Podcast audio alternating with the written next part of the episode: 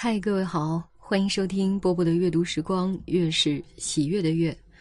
今天给大家读的依然是后台的听众啊，木易给我们推荐的一篇文章，来自季羡林老先生的《兔子》。不记得是什么时候，大概总在我们全家刚从一条铺满了石头的古旧的街的北头搬到南头以后，我有了三只兔子。说起兔子，我从小就喜欢的。在故乡的时候，同村的许多家里都养着一窝兔子，在地上掘一个井似的圆洞，不深，在洞底又有像旁边通的小洞，兔子就住在里面。不知为什么，我们却总不记得家里有过这样的洞。每次随了大人往别的养兔子的家里去玩的时候，大人们正在扯不断、拉不断、絮絮的谈得高兴的时候，我总是放轻了脚步，走到洞口，偷偷的向里瞧。兔子正在小洞外面徘徊着呢，有黑白花的，有纯黑的，我顶喜欢纯白的，因为眼睛红亮的好看。透亮的长耳朵左右摇摆着，嘴也仿佛站立似的颤动着，在嚼着菜根什么的。蓦地看见人影，都迅速地跑进小洞去了，像一溜溜的白色黑色的烟。倘若再俯下身子去看，在小洞的薄暗里，便只看见一对对的莹透的宝石似的眼睛了。在我走出了童年以前的某一个春天，记得是刚过了年，因为一种机缘的凑巧，我离开故乡，到一个以湖山著名的都市里去。从制比的高的楼房的空隙里，我只看到一线蓝蓝的天，这哪里像故乡里锅似的覆盖着的天呢？我看不到远远的笼罩着一层轻雾的树，我看不到天边上飘动的水似的云烟，我嗅不到土的气息，我仿佛住在灰之国里。终日里，我只听到闹嚷嚷的车马的声音，在半夜里，还有小贩的叫声从远处的小巷里飘了过来。我是地之子，我渴望着再回到大地的怀里去。当时，小小的心灵也会感到空漠的悲哀吧。但是，最使我不能忘怀的，占据了我的整个心的缺口，还是有着宝石似的眼睛的故乡里的兔子。也不记得是几年以后了，总之是在秋天。叔父从望口山回家来，仆人挑了一担东西，上面是用蒲包装的有名的肥桃，下面有一个木笼。我正怀疑木笼里会装些什么东西，仆人已经把木笼举到我的眼前了，站立似的颤动着的嘴，透亮的长长的耳朵，红亮的宝石似的眼睛，这不正是我梦寐渴望的兔子吗？记得他临到望口山去的时候，我曾向他说过，要他带几个兔子回来。当时也不过随意一说，现在居然真带来了，这仿佛把我拉回了故乡里去。我是怎么狂喜呢？笼里一共有三只，一只大的，黑色，像母亲；两只小的。白色，我立刻舍弃了美味的肥桃，东跑西跑，忙着找白菜、找豆芽喂它们。我又替它们张罗住处，最后决定就住在我的床下。童年在故乡里的时候，伏在别人的洞口上羡慕人家的兔子，现在居然也有三只在我的床下了。对此，这简直比童话还不可信。最初，才从笼里放出来的时候，立刻就有猫挤上来。兔子仿佛是很胆怯，伏在地上不敢动，耳朵紧贴在头上，只有嘴颤动得更厉害，把猫赶走了，才慢慢的试着跑。我一转眼，早又跑到床下面去了。有了兔子以后的第一个夜里，我躺在床上辗转着睡不沉。听兔子在床下咀嚼着豆芽的声音，我仿佛浮在云堆里，已经忘记了做过些什么样的梦了。就这样，我的床下面便凭空添了三个小生命。每当我坐在靠窗的一张桌子的旁边读书的时候，兔子便偷偷地从床下面躲出来，没有一点声音。我从书页上面屏息地看着他们，先是大的一探头，又缩回去，再一探头走出来了，一溜黑烟似的。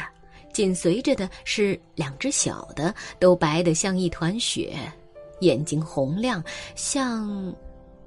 我简直说不出像什么，像玛瑙吗？它比玛瑙还光莹。就用这小小的红亮的眼睛四面看看，走到从花盆里垂出的扶着地的草叶下面，嘴站立似的颤动几下，停一停；走到书旁边，嘴站立似的颤动几下，停一停；走到小凳子下面，嘴站立似的颤动几下，停一停。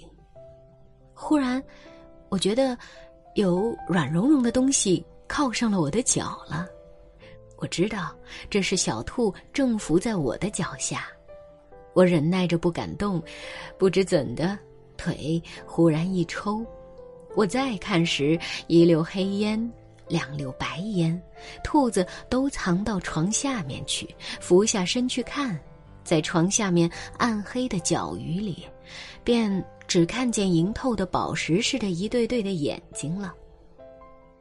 是秋天，前面已经说过，我住的屋的窗外有一棵海棠树。以前常听人说，兔子是顶残弱的，猫对它便是个大的威胁。在兔子没来我床下面住以前，屋里也常有猫的踪迹。门关严了的时候，这棵海棠树就成了猫来我屋的路。自从有了兔子以后，在冷寂的秋的长夜里，我常常无所谓的木地醒转来。窗外风吹着落叶窸窣的响，我疑心是猫从海棠树上爬上了窗子。连绵的夜雨击着落叶窸窣的响，我又疑心是猫爬上了窗子。我静静的等着，不见有猫进来。低头看时，兔子正在地上来回的跑着，在微明的灯光里，更像一溜溜的黑烟和白烟了，眼睛也更红亮的像宝石了。当我正要朦胧睡去的时候，恍惚听到“咪”的一声，看窗子上破了一个洞的地方，正有两颗灯似的眼睛向里瞅着。第二天早晨起来，第一件要做的事情就是俯下头去看兔子丢了没有。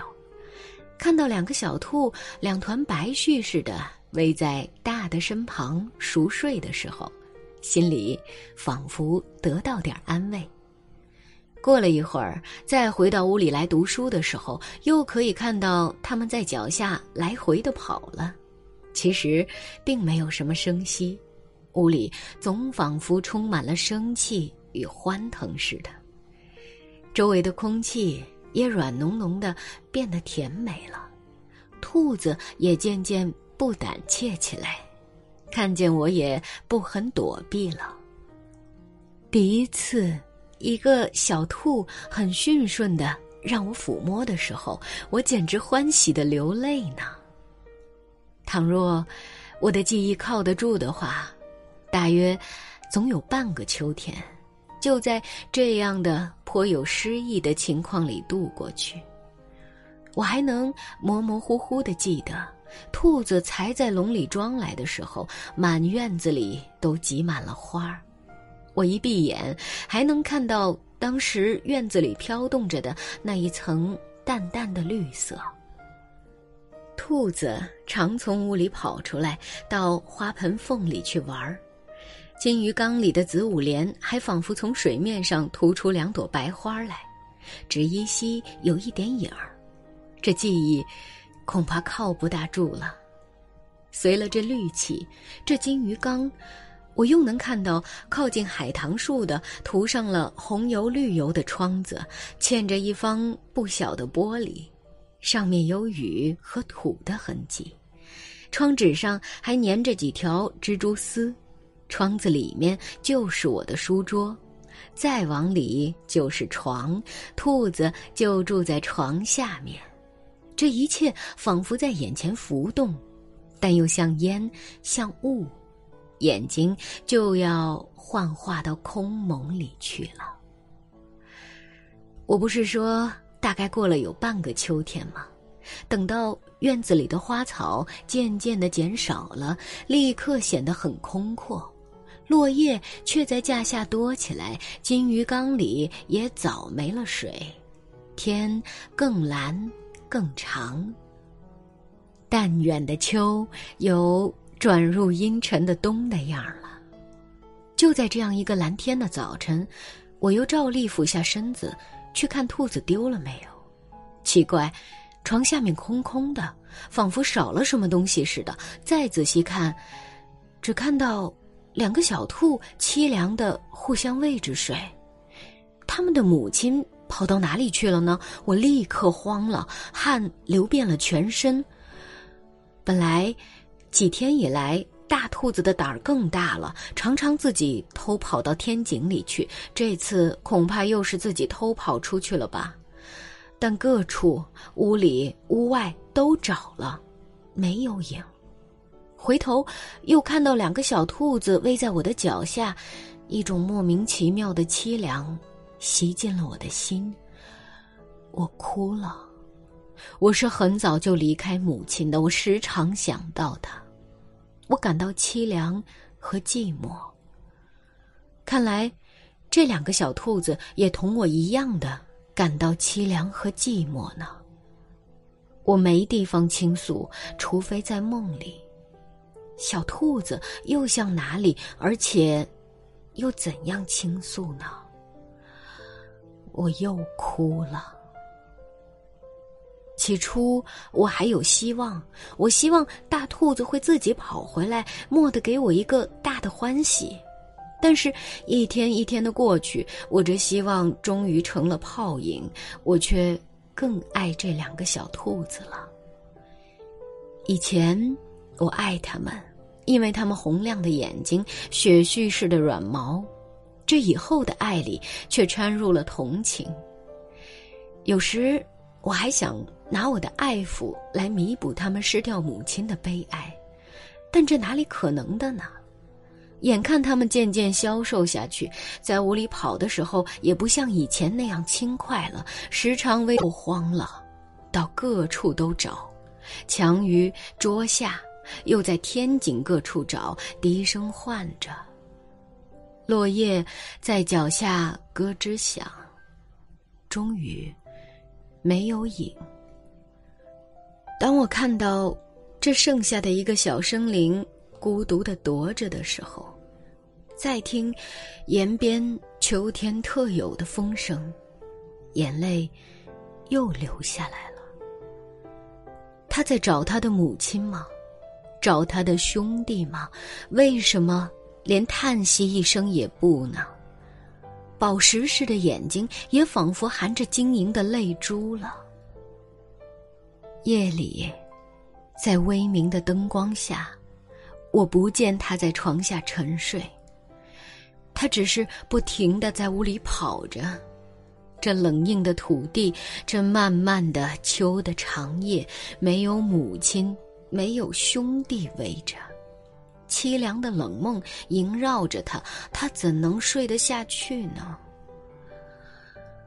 第二天的早晨，天更蓝，蓝的有点古怪。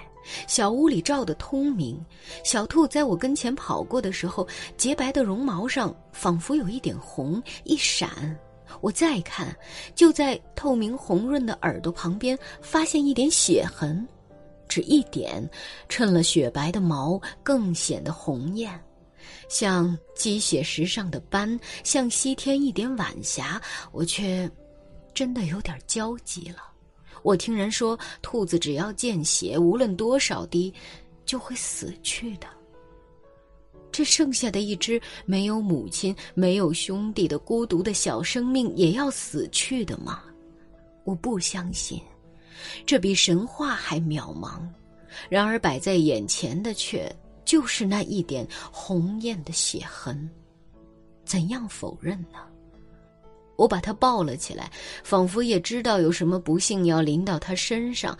他伏在我怀里，不动，放下，也不大跑了。就在这天的末尾，在黄昏的微光里，当我再俯下头去看床下的时候，除了一些白菜和豆芽以外，什么也看不到了。我各处找了找。也没找到什么，我早知道有什么事情要发生，而且我也想，这样也倒好，不然，孤零零的一个活在世界上，得不到一点温热，在凄凉和寂寞的袭击下，这长长的一生，又怎样消耗呢？我不哭，但是，眼泪却流到肚子里去了，悲哀。沉重，压在心头。我想到了故乡的母亲。就这样，半个秋天以来，在我床下面跑出跑进的三个兔子，一个都不见了。我再坐在靠窗的桌子旁读书的时候，从书页上面什么也看不到了。从。有着风和雨的痕迹的玻璃窗里望出去，海棠树早落尽了叶子，只剩下秃光的枝干，撑着晴晴的秋的长空。夜里，我在听到外面稀稀疏疏的时候，我又疑心是猫，我从朦胧中醒转来。虽然有时会在窗洞里看到两盏灯似的圆圆的眼睛，但是看床下的时候却没有兔子来回的踱着了。眼一花，便会看到满地凌乱的影子，一溜黑烟，一溜白烟。再仔细看，有什么呢？什么也没有。只有暗淡的灯照彻了冷寂的秋夜，外面又窸窣的响。是雨吧？冷厉、寂寞，混上了一点儿轻微空漠的悲哀，压住了我的心。一切都空虚。我能在做。什么样的梦呢？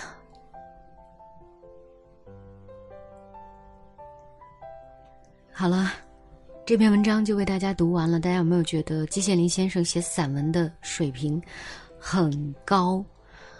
呃，我读起来的时候有很多次啊，都会让我感觉很像朱自清。对，因为。我们学朗读的 学员们都知道，跟我学朗读的过程当中，我会很多次拿朱自清先生的散文来举例。那现在看来，以后也可以拿季羡林先生的这篇散文哈出来做一个对比。我们看情绪什么时候要呃焦灼，什么时候要放缓啊。对了，做个广告啊！大家注意关注我的公众账号“波波的阅读时光”，菜单栏里就可以报名我们本年度最后一期的小白主播训练营了。今晚就是这样，我是波波，在厦门跟各位说晚安喽。小孩子问妈妈：“兔子的家在哪里呀？”妈妈笑着回答。月亮是兔子先生的故乡。小孩子问妈妈：“兔子先生咋不回家？”妈妈笑着回答：“流浪是兔子先生的特长。”小孩子嘟着嘴说：“兔子先生怎么不听话？”兔子公公，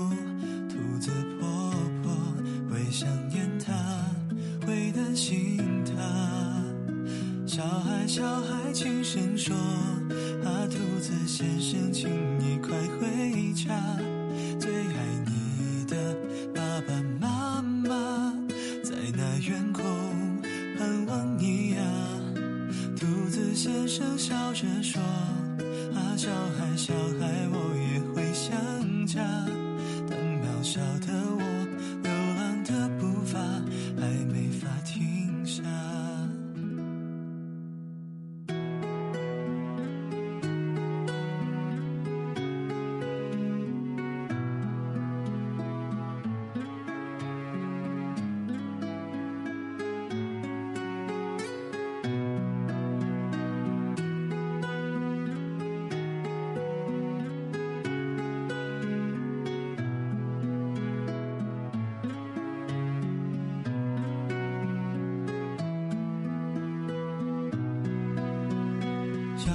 小孩哭着说：“啊，兔子先生，我不要回家，家里有个唠叨妈妈，时常挨骂，屁股开花。”兔子先生笑着说：“啊，小孩，小孩，请你快回家，有人会牵挂，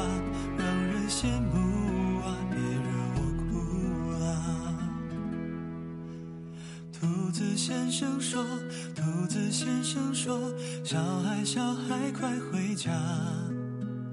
就算快长大，就算去天涯，家是永远的牵挂。”哦兔子先生轻声说：“啊，小孩，小孩，请你快回家。